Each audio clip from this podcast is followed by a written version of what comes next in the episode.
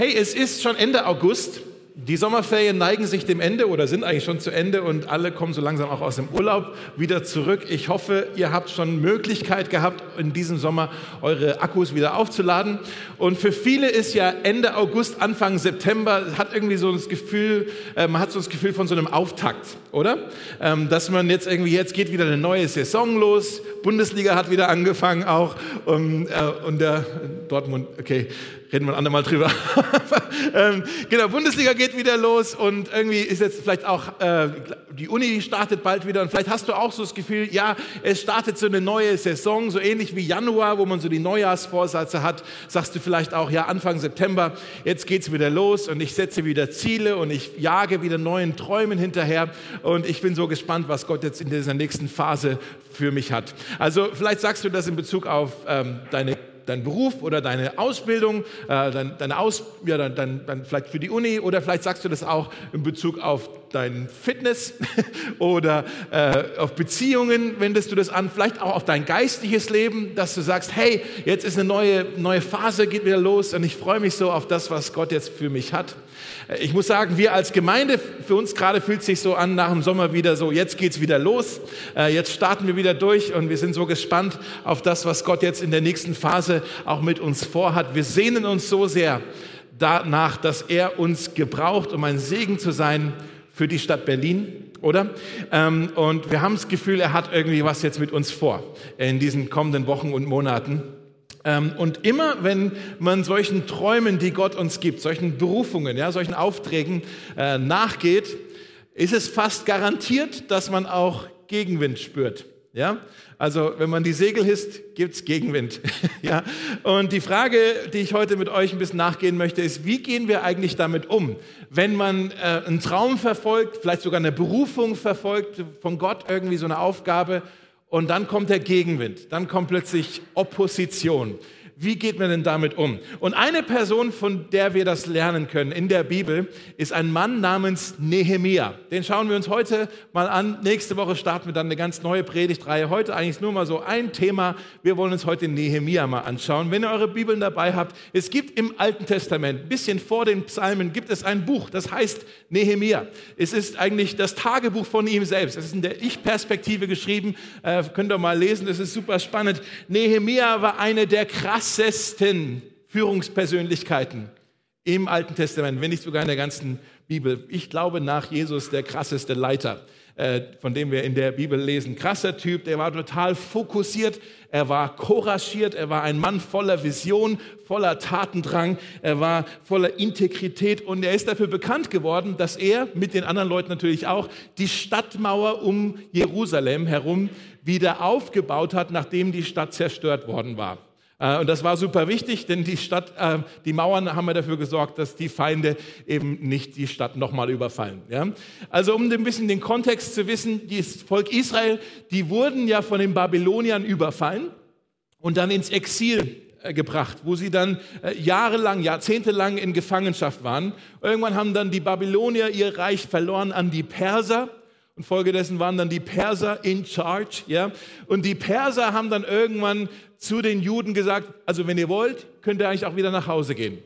Und das haben viele dann auch gemacht, sind wieder zurückgegangen nach Jerusalem und haben aber festgestellt, der Tempel, die Stadtmauern, wirklich alles kaputt. Ja? Und ein paar sind aber auch noch in, in Persien geblieben. Nehemia war zum Beispiel einer davon, er ist noch nicht zurückgegangen nach Jerusalem oder nach Israel, er ist noch in Persien geblieben, weil er hatte dort eigentlich einen ziemlich guten Job. Er hat im Palast gearbeitet, zur Rechten des König Artaxerxes, das war der Sohn von König Xerxes, von dem wir schon in diesem Jahr ein bisschen gesprochen haben. Ähm, und er war der Mundschenk. Der Nehemia war der Mundschenk für den König Artaxerxes. Keiner weiß so wirklich genau, was das denn eigentlich bedeutet, Mundschenk zu sein. Ist das der, der immer den Wein kosten muss, wahrscheinlich oder so? Man, nur so viel, er war sowas wie der Oberkellner, okay? Er hat dafür gesorgt, dass der König gut essen kann. Und dann lesen wir in den ersten Versen von Nehemia, dass der Bruder von Nehemia, der hieß Hanani, der war einer, der schon in Jerusalem war, der kam zurück nach Persien in, in diese, also diese Festung, eine Burg namens Susa. Das war die Winterresidenz vom König, da wo Nehemia halt auch war. Der kam also, der Hanani kam zurück nach Susa und Nehemia sagt, ja und, wie ist es denn im verheißenen Land? Erzähl doch mal. Und Nehemia hat gehofft, dass er jetzt hier wirklich wunderbare, ein wunderbares Bild beschrieben bekommt, aber es war super ernüchternd. Der Hanani hat ihm erzählt, dass halt wirklich alles kaputt war. Der Tempel war zwar schon wieder aufgebaut, aber die Stadtmauern waren niedergebrannt und alle Stämme so um Jerusalem herum ähm, konnten eigentlich so, wie sie wollten, regelmäßig in die Stadt einmarschieren und plündern nach Lust und Laune. Und die Stadt lag also in Trümmern. Die Stimmung bei den, äh, beim Volk Israel, die war im Keller. Die waren total deprimiert. Äh, die waren total mutlos, schutzlos. Die ganze Situation war eine Katastrophe und es war niemand da, der Verantwortung übernahm. Keiner, der irgendwie sagt, wir müssen hier was machen. Und wie ist jetzt die Reaktion von Nehemia? Was hat er gemacht, als er das hörte? Hat er gesagt, oh, ich baue einen Instagram-Hashtag ja, Hashtag Awareness, Hashtag Jerusalem, Thoughts and Prayers. Ne? Oder hat er gesagt, komm, ich blase hier ganz viele äh, Ballons auf und wir machen jetzt einen Marsch für Jerusalem, ja, um einfach wirklich äh, Alarm zu machen für diese Situation. Oder hat er gesagt, wir, wir trommeln jetzt hier ganz viele Spenden zusammen. Ich starte eine Spendenaktion hier im Palast, damit diese Mauer wieder aufgebaut werden kann. Hat er alles nicht gemacht. Wir lesen es jetzt noch nicht auf euren Zetteln drauf, aber falls ihr eure Bibeln habt, Nehemiah 1, Vers 4 nur dieser eine Vers, ich lese es euch vor, da steht, als ich das hörte, also diesen Bericht von Hanani, setzte ich mich nieder und weinte. Tagelang trauerte ich, fastete und betete zu dem Gott des Himmels. Was ist der Kern von einer Berufung von Gott? Der Kern von einer Berufung von Gott ist nicht, dass man irgendwie eine schöne Gelegenheit sieht und sagt, oh, hier könnte ich mal was machen. Der Kern von einer Berufung ist auch nicht, dass du einen Gabentest gemacht hast und denkst, oh, hier, das ist also meine Gabe, das muss ich jetzt also machen. Der Kern von einer Berufung von Gott ist, dass Gott dein Herz berührt, mehr noch, dass er dein Herz zerbricht für ein Anliegen, was ihm auf dem Herzen liegt. Der Kern von einer Berufung Gottes ist ein zerbrochenes Herz. Hier fing für Nehemia alles an. Als ich das hörte, setzte ich mich nieder und weinte. Tagelang betete ich und fastete zu dem Gott des Himmels. In den 1950er Jahren gab es mal einen Mann, der hieß Bob Pierce. Vielleicht habt ihr von dem schon mal gehört. Bob Pierce, äh, der war in Korea unterwegs. Er war Ami, war in Korea unterwegs. Das war so gerade, als der Koreakrieg auch war, so viel Leid, so viele auch Waisenkinder und, und wirklich heftige Situationen. Und als er das gesehen hat, hat er in seiner Bibel ein Gebet reingeschrieben. Das heißt, da hat er geschrieben, Herr, brich mein Herz für die Dinge, die dein Herz brechen. Das ist so ein stark, wenn du sonst nichts mitnimmst heute, nimm dieses Gebet mit und fang an, das zu beten. Es wird dich verändern. Herr, brich mein Herz für die Dinge, die dein Herz zerbrechen. Bob Pierce hat später eine Organisation gegründet, die viele von euch kennen, World Vision. Ähm, hat Bob Pierce gegründet. Und danach, er war immer noch nicht fertig, sein Herz war wirklich bewegt. Danach hat er noch eine andere Organisation gegründet, Samaritan's Purse. Vielleicht kennt ihr das, diese Weihnachten im Schuhkarton-Aktion. Äh, auch, eine, auch von ähm, Bob Pierce gegründet, aber der Startpunkt war auch bei ihm ein zerbrochenes Herz. Leute, Gott gebraucht Menschen, die sich um das sorgen, um das er sich Sorgen macht. Gott gebraucht Menschen, die von den Dingen bewegt sind, die Gottes Herz bewegen. Ja, und für Gott geht es, hört gut zu, das ist wichtig, für Gott geht es bei deiner Berufung gar nicht so sehr um deine Fähigkeit, sondern um deine Glaubwürdigkeit um deine Verlässlichkeit und um deine Verfügbarkeit. Nicht deine Fähigkeit, sondern deine Glaubwürdigkeit, deine Verlässlichkeit und deine Verfügbarkeit. Nehemia, er setzte sich hin, er weinte und betete, er sagt tagelang, wir wissen eigentlich genau, wie lange das ging, vier Monate lang hat er geweint und gebetet und gefastet. Und dann ist er hin zum König Artaxerxes. Und er hat um Erlaubnis gebeten, dass er nach Jerusalem gehen dürfte, um diese Stadtmauer wieder aufzubauen. Und der König hat ihm die Bitte nicht nur stattgegeben, sondern er hat ihm sogar noch Baumaterialien mitgeschickt. Ja, und, und auch sogar Briefe, damit er wirklich jede Grenze passieren kann. Und nee, der, der König hat dieses Projekt gesegnet. Und wir fragen uns natürlich, warum war denn der Artaxerxes eigentlich so wohlwollend dafür, äh, dass dieses Bauprojekt passiert? Und da müssen wir uns dran erinnern, ich habe es schon erwähnt, Artaxerxes war der Sohn, der dritte Sohn von König Xerxes. Und der König Xerxes der Große war ja verheiratet mit Queen Esther. Da haben wir eine ganze Reihe über sie gemacht, schon äh, im Frühling. Vielleicht könnt ihr euch dran, hoffentlich könnt ihr euch ein bisschen dran erinnern. ja? Und Queen Esther war ja eine Jüdin. Also es kann sein, wir wissen nicht so ganz, ob jetzt Esther die Mutter war von Artaxerxes, aber sie war zumindest die Stiefmutter. Und ich glaube, Artaxerxes hat, hat das als einen Segen empfunden, dass Esther in seinem Leben eine Rolle gespielt hat und deshalb wollte er jetzt dieses Projekt auch mit segnen. Und Nehemia, der macht sich dann auf den Weg nach Jerusalem. Äh, ein Kommentar dazu hat, ein Bibelkommentar hat gesagt, dass diese Reise dauert etwa dreieinhalb Monate auf einem Kamel. okay, also das war nicht mal so, ich gehe mal kurz um die Ecke nach Jerusalem. Als Nehemiah sich auf den Weg gemacht hat, hat er eigentlich hinter sich die Tür zugemacht. Versteht ihr? Da gab es kein Zurück mehr für ihn. Das war nicht so, oh, ich probiere mal aus, ob das funktioniert und wenn nicht, habe ich ja immer noch meinen Job als Mundschenk im Palast. Nee, er hat wirklich alles auf eine Karte gesetzt und hat sich auf den Weg gemacht nach Jerusalem. Und als er dort ankam, hat er erstmal die Lage inspiziert, die Mauer inspiziert und hat dann einen Plan gemacht, hat die Leute zusammengetrommelt und hat gesagt, hey, die Lage ist ernst, wir haben wirklich hier ein Problem, aber, und das steht dann in Vers, Kapitel 2, Vers 17, er schreibt, kommt, lasst uns die Stadtmauer Jerusalems wieder aufbauen. Und er hat also dieses Projekt, dieses Bauprojekt gestartet mit diesen ganzen Leuten, die da schon gewohnt haben. Und als sie dann so gebaut haben, haben sie Gegenwind erfahren. Drei verschiedene Arten von Angriffen kamen auf Nehemia und auf seine Bauleute zu. Und ich möchte heute mal behaupten, also ich glaube, dass wenn wir unserer Berufung nachgehen, wir als Gemeinde im Kollektiv, aber auch du einzeln, wenn du in deinem Leben einem Traum, einem Auftrag nachgehst, dann glaube ich, wirst du die gleichen drei Angriffe, diese drei Gegenwinde, wirst du auch in deinem Leben zu spüren bekommen. Und deshalb ist es wichtig, mal darüber zu sprechen, hey, was sind denn eigentlich so diese, diese ja, Gegenwinde, die wir spüren und wie gehen wir denn damit um? Jede Berufung, jede Gelegenheit bringt auch Gegenwind mit sich. Nochmal, jede Gelegenheit bringt Gegenwind mit sich. Und es ist so ein Test, da wirst du fast schon so auf die Probe gestellt, da kannst du dich bewähren. So, wie gehst du damit um? Wie gehst du damit um, wenn du plötzlich unter Druck gerätst? Wenn der Gegenwind kommt? Ja, gerätst du in Panik? Verdirbt dir das die Laune? Erstarrst du völlig vor Schreck? Ähm, gehst du vielleicht an die Decke oder schmeißt du das Handtuch hin? Wie gehst du damit um, wenn plötzlich Probleme auftauchen? Und wir können da von Nehemiah lernen. Seid ihr dabei?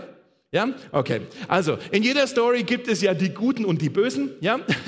Der Protagonist in der Geschichte ist offensichtlich der Nehemia. Die Antagonisten, mehr, mehrere von denen sind auch in der Geschichte. Da gab es einen Mann, der, der war der Sanballat, der Horaniter. Ähm, dann gab es den Tobia, nicht Tobias, der Tobia, der Ammoniter und Geshem, der Araber. Ja? Das waren so drei, äh, weiß nicht, ob es Könige waren oder halt führende Persönlichkeiten von drei verschiedenen Völkern und Stämmen. Und jetzt könnt ihr auch mal auf euren Zetteln mitlesen, wir sind jetzt in Nehemia 3, Vers 33. Äh, da steht Folgendes über den Sanballat. Er war wütend, heißt es da, als er erfuhr, dass wir die Mauer wieder aufbauten. Er ärgerte sich sehr und er verhöhnte die Juden. Zu seinen Landsleuten und den Mächtigen in Samaria sagte er, was machen die elenden Juden denn da? Wird man sie gewähren lassen? Werden sie Opfer bringen? Werden sie heute das alles noch vollenden? Werden sie die Steine aus dem Schutthaufen etwa wiederbeleben, die doch so verbrannt sind? Und dann der Ammoniter Tobia, der neben ihm stand, fing dann auch an. Merkt ihr, wie das ansteckend ist, wenn der eine schon anfängt, sich lustig zu machen? Tobia äh, stimmt mit ein und sagt, ach, was auch immer sie bauen, schon ein Fuchs wird die Steinmauer einreißen, wenn er hinaufspringt. Was ist das, der erste Gegenwind, den wir spüren, wenn wir anfangen, etwas für Gott zu unternehmen? Das kommt meistens ganz am Anfang. Es ist, falls ihr es ausschreiben wollt, das Gespött der anderen. Das Geläster der anderen. Ja? Was macht ihr da überhaupt? Was glaubt ihr eigentlich, wer ihr seid? Ihr denkt etwa, dass ihr hier einen Unterschied machen könnt. Was, was denkst du eigentlich? Ja? So ging es also los. Gespött ist etwas sehr äh, Kraftvolles. Ja, es gibt Bücher darüber, über so psychologische Kriegsführung äh, im Business. Ja, wie du äh, im Handel zum Beispiel, ja, wie, wie du ja, ähm, die Konkurrenz ausspielen kannst. Ja, psychologische Taktiken. Es ist kraftvoll. Es ist auch super effektiv, weil, ähm, weil es unser Selbstwertgefühl angreift, wenn jemand sich über uns lustig macht. Diejenigen, die das schon mal erlebt haben, ihr wisst ganz genau, ja, danach fühlt man sich mies. Man fühlt sich danach unzureichend. Man fühlt sich etwas eingeschüchtert davon.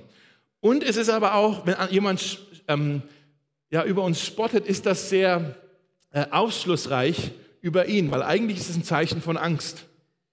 Da fürchtet sich jemand davor, dass unser Leben Frucht bringt, dass wir Erfolg haben mit dem, was wir uns vornehmen. Da hat jemand Angst davor. Vielleicht wollt ihr euch folgenden Satz mal aufschreiben. Ich bin nicht das, was andere über mich denken oder sagen. Ich bin nicht das, was andere über mich denken oder sagen. Wenn du Ambitionen hast, wenn du Ziele hast, wenn du Träume hast in deinem Leben, dann wirst du, ich kann es dir garantieren, dann wird es Leute geben, die werden dich belächeln und die werden darüber spotten, über deine Ziele.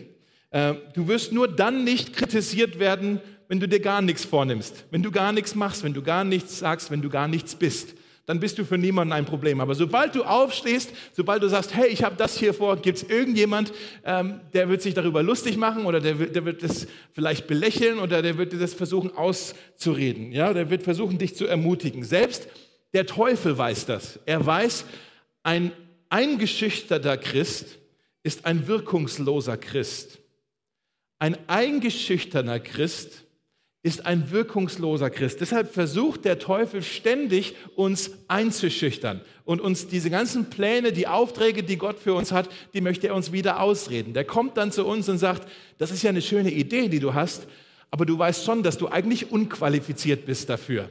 Da gibt es andere, die sind da begabter dafür, die haben mehr Talent oder was auch immer. Ja, das ist doch irgendwie, ähm, das ist, was, was denkst du denn, dass du dir so einen großen Traum vornimmst? Du bist nicht qualifiziert, du bist nicht gut genug, du kannst nicht genug und ständig versucht er uns so einzuschüchtern. Kennt ihr das, ne?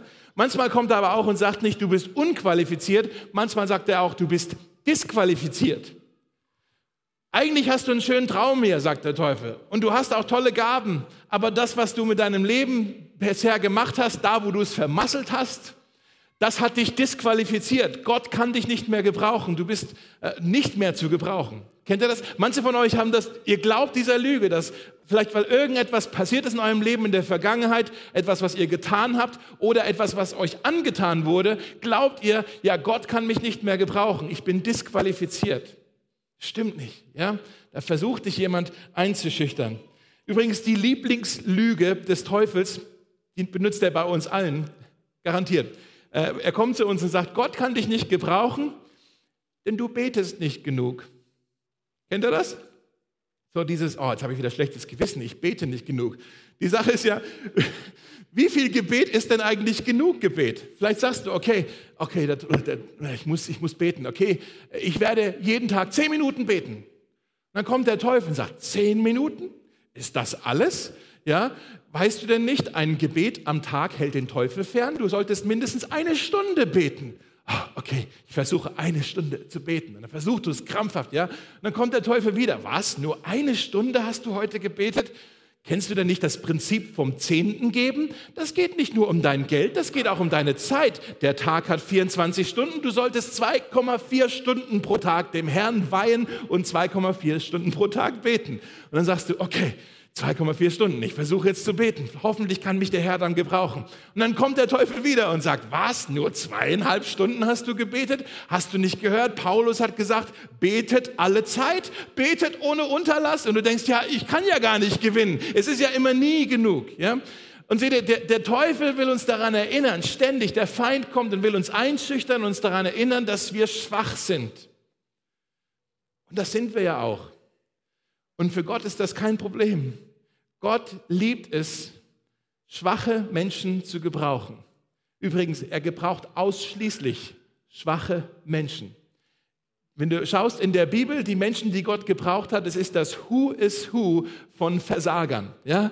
Der Mose war ein aufbrausender Typ, der ähm, David war ein Ehebrecher, der Gideon war eine feige Sau, der Petrus war impulsiv, der Abraham war ein Lügner, Jeremia war depressiv, der Elia hatte einen Burnout, Paulus war ein Christenverfolger. Ich könnte weitermachen weitermachen. Das waren alle Leute, die hatten irgendwo eine Schwäche. Hudson Taylor hat mal gesagt, alle Glaubenshelden waren schwache Menschen. Alle Glaubenshelden in der Geschichte und in der Bibel, durch die Bank, alles schwache Menschen. Also wir sind in guter Gesellschaft. Vor zehn Jahren, genau zehn Jahren, das äh, ziemlich genau, sind wir, meine Frau und ich, nach Berlin gekommen ähm, damals mit dem Ziel, eine Gemeinde zu gründen, hier in der Stadt. Nicht Mosaik, war eine andere Gemeinde. Manche von euch kennen die Story. Und wir sind hier angekommen und wollten die Gemeinde gründen. Und ich habe mich da mal getroffen mit ähm, dem Vorsitzenden von einer bestimmten christlichen Denomination. Ich sage jetzt nicht, welche das war, ist ja auch egal. Ich habe mich mit dem getroffen und ich habe ihm das erzählt und wir haben da so ein bisschen, ich habe ein bisschen gehofft, dass wir da so ein bisschen einen Plan machen zusammen und er das unterstützt. Und er saß dann in seinem Stuhl und hat dann gesagt, ja, wer hat dich denn überhaupt hierher eingeladen? Wer hat dir denn gesagt, dass du das hier machen sollst? Und ich so, ähm, Jesus? ja, äh, aber er hat so ständig, er hat das überhaupt nicht kapiert, dieses Anliegen, und hat versucht, mich da irgendwie, ich glaube nicht absichtlich, aber es hat mich so eingeschüchtert, weil er die Frage irgendwann gestellt hat, was glaubst du eigentlich, wer du bist, dass du nach Berlin kommst und hier eine Gemeinde gründen willst? Und es hat mich so verunsichert, so aus der Spur gebracht, so nach dem Motto, ja stimmt eigentlich, was glaube ich eigentlich, wer ich bin, dass ich jetzt hier meine, in dieser krassen Stadt eine Gemeinde zu gründen. Und dann ist mir irgendwann eingefallen, die Frage ist ja nicht, was glaube ich eigentlich, wer ich bin, sondern was glaube ich eigentlich, wer Gott ist. Er hat mich doch beauftragt. War doch seine Idee. Und ich hänge mich einfach an ihn dran. Ja? Aber ja, wir sehen, wir werden ständig belächelt, vielleicht verspottet, eingeschüchtert. Wie hat Nehemia reagiert? Eigentlich wieder so wie ganz am Anfang. Er ist auf die Knie gegangen. Er ging ins Gebet. Wenn du verlacht wirst, wenn, dich, wenn du ausgelacht wirst, dann halte dich an Gottes Hand fest. Der zweite Gegenwind, der kommt, wenn man schon mittendrin steckt in dem Auftrag. Wir lesen jetzt weiter in Nehemiah 3, Vers 38, auch auf euren Zetteln. Äh, da steht dann, schließlich, schließlich stellten wir die Mauer bis zur Hälfte äh, fertig. Also wenn, man, wenn die Mauer bis zur Hälfte steht, ist man schon halb fertig. Ja? Bis zur Hälfte ihrer ursprünglichen Höhe rund um die ganze Stadt fertig. Und das Volk war mit ganzem Herzen dabei. Als Sanballat und Tobia und die Araber, Ammoniter und Ashdoditer hörten, dass die Wiederherstellung der Mauern Jerusalems Fortschritte machte und die Lücken in der Mauer sich zu schließen begannen, kochten sie vor Wut, vor Zorn Sie schlossen sich zusammen und das müssen wir jetzt kapieren. Sanballat lebte im Norden von Jerusalem, die Araber waren im Süden, die Ammoniter waren im Osten und die Männer von Aschdod waren etwas westlich kurz äh, vom Meer dann. Also von allen Seiten kommt jetzt hier die Opposition und sie schlossen sich zusammen und sie planten in Jerusalem einzufallen und Verwirrung in der Stadt zu stiften. Sie sagten sich, bevor sie es überhaupt wissen, was geschieht, werden wir mitten unter ihnen sein, sie töten und ihrem Werk ein Ende machen. Ziemlich krass. Der zweite Gegenwind, den wir spüren werden, wenn wir unseren Aufträgen nachgehen, ist der Frontalangriff. Am Anfang ist es das Gespött, Jetzt kommt dann der Frontalangriff. Und das passiert, wenn man mittendrin ist in Gottes Auftrag. Wir sehen schon irgendwie, hey, hier passiert was unter uns. Irgendwie Gott wirkt unter uns. Wir können schon erahnen, dass die Frucht entsteht. Hey, es passiert was, voll Momentum. Und da stand ja auch, alle waren mit vollem Herzen dabei. Super gut. Und auf einmal gibt's Probleme. Auf einmal gibt's Streit untereinander. Auf einmal gibt's Krankheiten. Auf einmal gibt's Schwierigkeiten. Auf einmal gibt's Stress und irgendwie alles läuft schief. Und das hatte dann plötzlich so einen, so einen Effekt auch. Wir lesen ein bisschen später in Vers 4 und 5. Da heißt es, die Menschen, die wurden müde, sie waren frustriert, wie viel Arbeit das war, und sie fürchteten sich plötzlich vor diesem Feind, ähm, der mit den Säbeln rasselte. Ja? Wenn das passiert, wenn plötzlich alles schief läuft, dann neigen wir ganz oft dazu zu sagen, oh, jetzt sind wir vielleicht nicht mehr im Willen Gottes. Kennt ihr das? Oh, jetzt sind wir nicht mehr im Willen Gottes. So, hey, wenn wir im Willen Gottes wären, dann hätten wir die Probleme ja nicht, dann wäre alles noch smooth. Aber irgendwie gibt es jetzt Probleme, jetzt sind wir vielleicht nicht mehr im Willen Gottes. Und das ist genau die falsche Antwort. Die Schwierigkeiten sind eigentlich fast schon ein Beweis dafür, dass wir im Willen Gottes sind. Jesus hat das vorausgesagt, dass wenn wir ihm nachfolgen und seinen Dingen nachjagen, seinen Berufung nachgehen, dann werden wir Schwierigkeiten erfahren. Dann wird es Hürden geben, Hindernisse geben, Verfolgung sogar. Er hat nie gesagt, dass es leicht sein wird. Nie gesagt, dass es leicht sein wird. Im Gegenteil, der Beweis dafür, dass du vielleicht nicht im Willen Gottes bist, ist, wenn alles smooth läuft. Ja, und du irgendwie total in Ruhe gelassen wirst. Der Feind attackiert dich nur, wenn du ein Dorn in seinem Auge bist. Sonst lässt er dich in Ruhe. Ja? Und Nehemias Reaktion wieder, er ging einfach ins Gebet. Und er hat Gott gesucht in den Schwierigkeiten, hat Gott gefunden in den Schwierigkeiten und er hat gesagt, Gott, wir vertrauen dir. Gott, wir verlassen uns darauf, dass du hier auf uns aufpasst. Und während Nehemia so gebetet hat, hat er festgestellt, er hat jetzt äh, drei Optionen. Die erste Option ist, er, er, er gibt auf, das war keine Option. Die zweite Option ist, sie lassen einfach alles stehen und liegen und gehen in den Angriff über und metzeln die umliegenden Völker nieder. Die dritte Option ist, wir machen hier weiter, aber ein bisschen anders als vorher. Wir sind jetzt wachsamer als vorher. Und diese dritte Option, der sind sie nachgegangen. Er hat eigentlich äh, gesagt, ich werde doch hier nicht meine Aufgabe, meine Mauer verlassen, um gegen einen Feind zu kämpfen. Man kann so viel Zeit und Energie damit verschwenden, irgendwie sich mit diesen ganzen Nebenfeuern zu beschäftigen. Ja? Ähm, und dann, wenn man sich nur damit beschäftigt, irgendwie, oh, was hier wieder ein Problemchen, da wieder ein Problemchen, hier muss ich wieder ein Feuer löschen, dann kommen wir manchmal gar nicht zu unserem eigentlichen Auftrag. Ja? Nehemiah hat das gesehen, aber trotzdem hat er weiter seinen Auftrag verfolgt, aber er war wachsamer. Ähm, in der Bibel heißt es immer wieder, wachet und betet. Kennt ihr diesen Vers? Wachet und betet.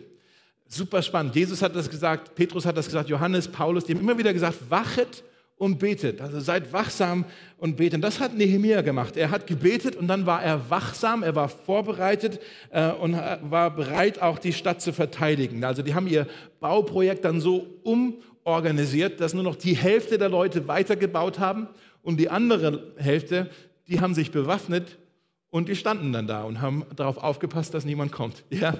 Ähm, das war natürlich dann entschleunigend, aber es hat sie auch zusammengeschweißt. Sie standen wirklich wie eine Einheit da und haben weitergemacht.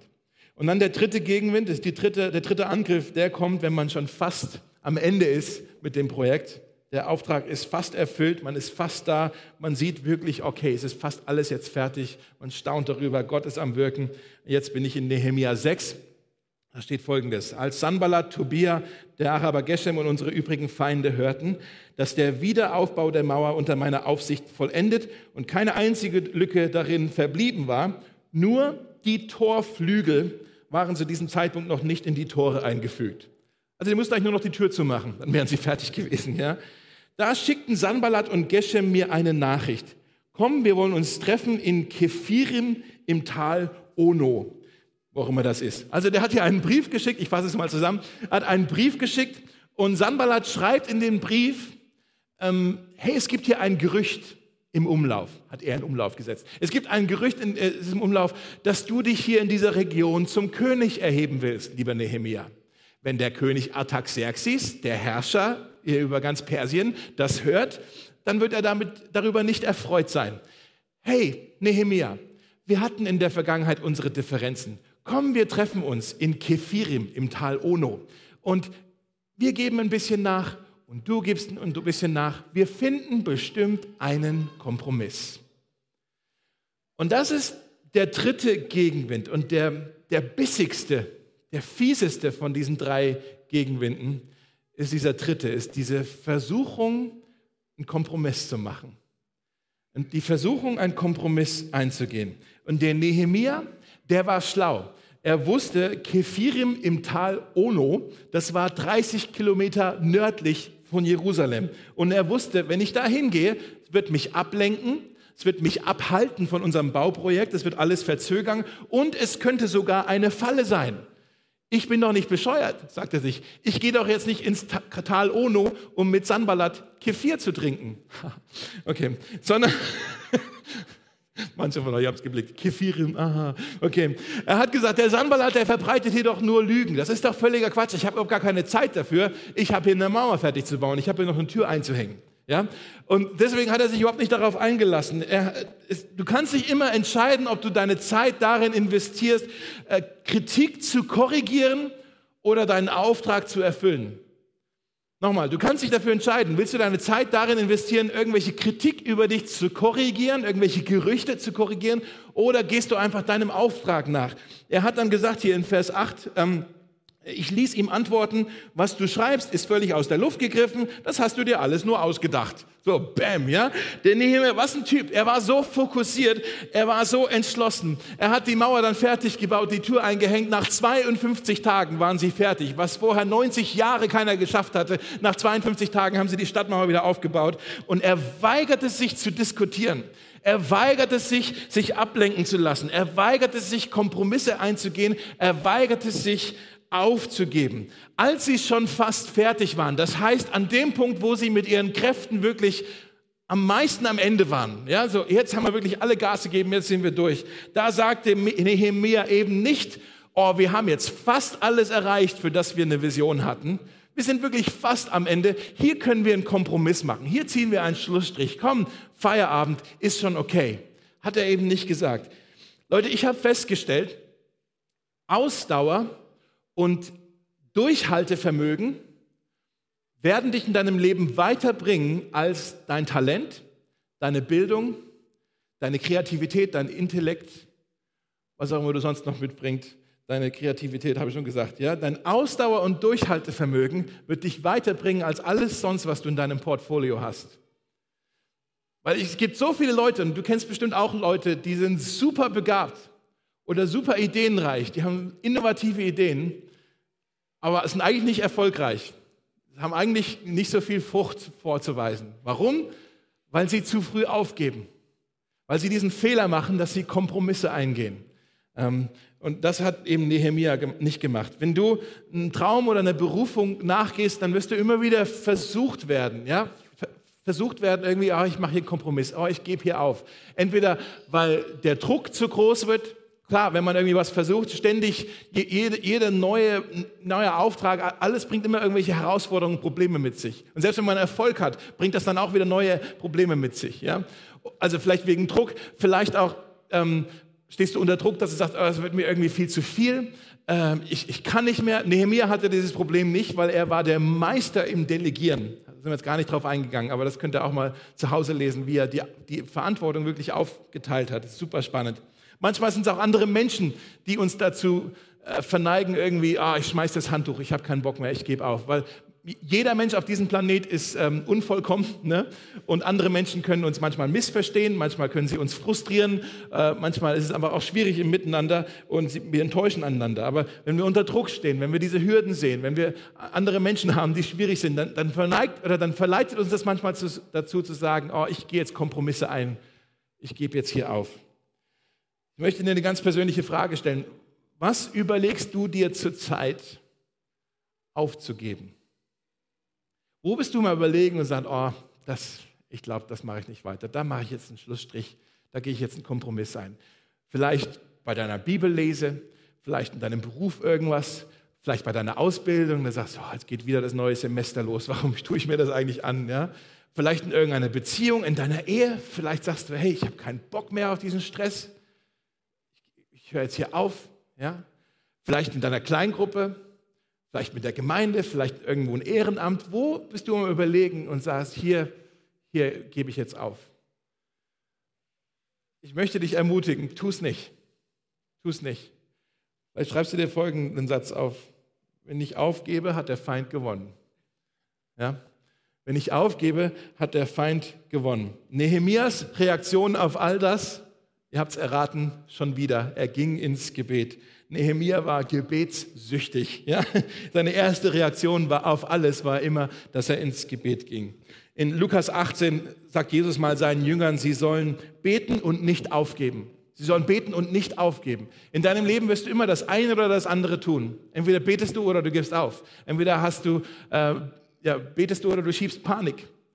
Ja? Äh, Jesus sagt, bete und gib nicht auf selbst wenn du unter Druck gerätst. In den nächsten Monaten wollen wir gerne als Gemeinde noch bewusster äh, ins gemeinsame Gebet hineingehen. Wir haben ja bei uns in der Gemeinde ganz viele unterschiedliche Gruppen, die immer mal wieder zusammen beten. Und wir haben uns überlegt, es wäre echt schön, wenn wir das irgendwie noch mehr zusammenbringen. Und wir haben uns überlegt, wäre das nicht was, wenn wir sagen, einmal im Monat machen wir einen Gebetsabend, wirklich als ganze Gemeinde, wo wir zusammenkommen und das praktizieren. Und manchmal, ich weiß nicht, wie es euch geht, manchmal weiß ich, boah, ich stehe unter Druck, alles mögliche Gegenwind und ich sollte eigentlich beten, aber so selber habe ich gar nicht mehr den Schwung dafür. Und dann ist es gut, wenn man andere um sich herum hat, die dann da so ein bisschen mit reinbringen, reintragen wieder in, ins Gebet. Also da gibt es in den kommenden Wochen im Newsletter mehr Infos dazu, wie das aussehen wird, aber ich freue mich da tierisch drauf. Ich mache mal hier noch schnell einen Landesanflug und dann, äh, wenn wir noch ein bisschen singen. Der fokussierteste, ähm, widerstandsfähigste und entschlossenste Mensch, der je gelebt hat, war nicht Nehemia, sondern Jesus. Jesus war wirklich unaufhaltsam. Und so wie Nehemia hatte auch Jesus seinen Platz zu Rechten des Königs im Palast. Und so wie Nehemia hat auch Jesus das Schicksal der Menschen gesehen und es hat sein Herz bewegt, es hat sein Herz gebrochen. Und so wie Nehemia hat sich auch Jesus auf den Weg gemacht, ähm, um alles, was kaputt war, wieder aufzubauen, damit die Menschen Sicherheit, Rettung haben könnten. Und er hat andere dazu berufen, hey, komm, wir machen das gemeinsam. Hat andere, uns auch dazu berufen, Teil davon zu sein. Als Jesus auf der Erde war, wurde er auch verhöhnt, er wurde attackiert und die Menschen haben gegenseitig sich verschworen, um ihn eine Falle zu stellen. Und letztendlich, Jesus wusste, dass diese Falle da ist und er ist trotzdem in diesen, diesen Weg gegangen und er hat bereitwillig sein Leben gegeben. Hat Nehemiah nicht gemacht. Jesus hat, wirklich unaufhaltsam und er hat sein Leben gegeben für die Rettung von den Menschen, für dich und für mich.